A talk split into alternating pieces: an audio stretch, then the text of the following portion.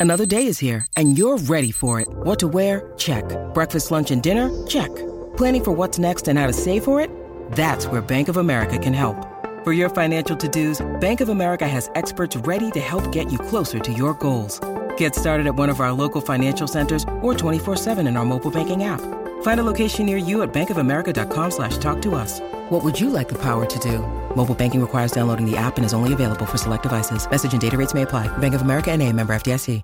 En la mañana del 14 de diciembre de 1928, 50 cadetes que habían tomado parte en una ceremonia del consulado danés en Montevideo, Uruguay, subieron al buque escuela Copenhagen. Poco después zarpó rumbo a Dinamarca con una alegre despedida de cientos de yates y barcos pesqueros que se encontraban en la bahía. Poco imaginaban aquellos jóvenes oficiales que su eventual destino no sería la patria, sino otra dimensión de la cual aparentemente nadie regresa. Onda, la superestación, presenta Nuestro insólito universo. Cinco minutos recorriendo nuestro mundo sorprendente.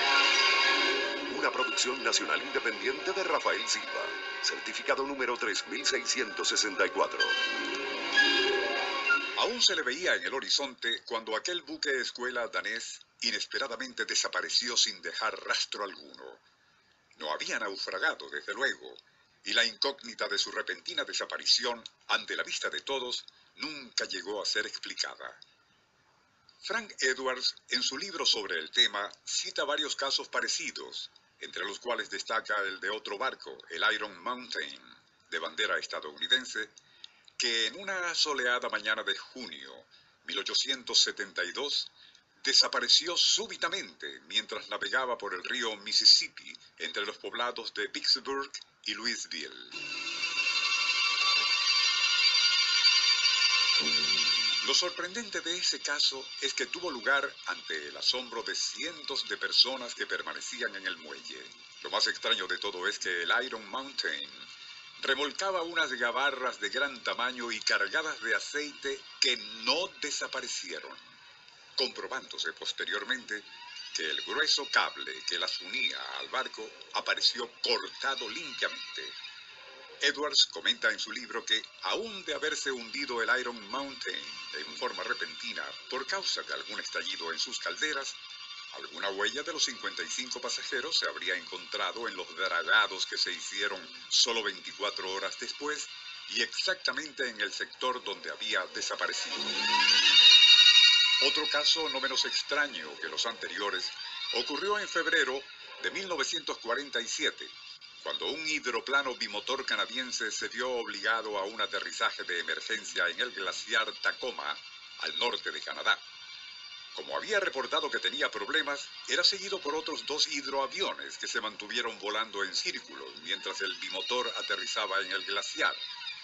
Una vez finalizada la maniobra, procederían a hacer lo mismo con la finalidad de rescatar al piloto y a los pasajeros para llevarlos a Fairbanks. Pero tras hacerlo, y ya en tierra, comprobaron que la otra aeronave no estaba en el sitio donde la habían visto aterrizar. Aparte del seguimiento visual, aún se veían claramente las huellas dejadas por las ruedas y parte de los pontones. Esas marcas finalizaban abruptamente donde se suponía que el piloto detuvo a su nave. Así que, temiendo se hubiese hundido en el hielo, examinaron cuidadosamente el sitio. Pero la costra helada permanecía completamente firme y sin señales de nada anormal. Tampoco se veían huellas de pasos que indicasen si los pasajeros, al salir de la nave, se alejaron del sitio. Era inaudito.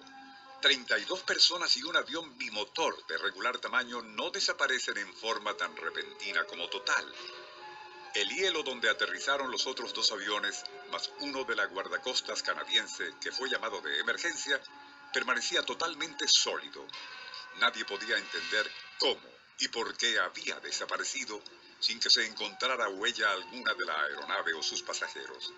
Entonces, ¿cómo pudo suceder aquello? Especialmente ante la vista de los tripulantes de los dos aviones que lo escoltaban. Una patrulla aeronaval, entre cuya dotación estaban dos geólogos y un geofísico, posteriormente realizó una amplia y concienzuda búsqueda no solo en la plana superficie del glaciar donde el hidroavión se había posado, sino en las áreas submarinas alrededor del mismo. Nunca se halló nada. E igual como sucedió con el buque escuela Copenhagen o el Iron Mountain comentado al inicio, ninguno de esos casos jamás pudieron ser explicados.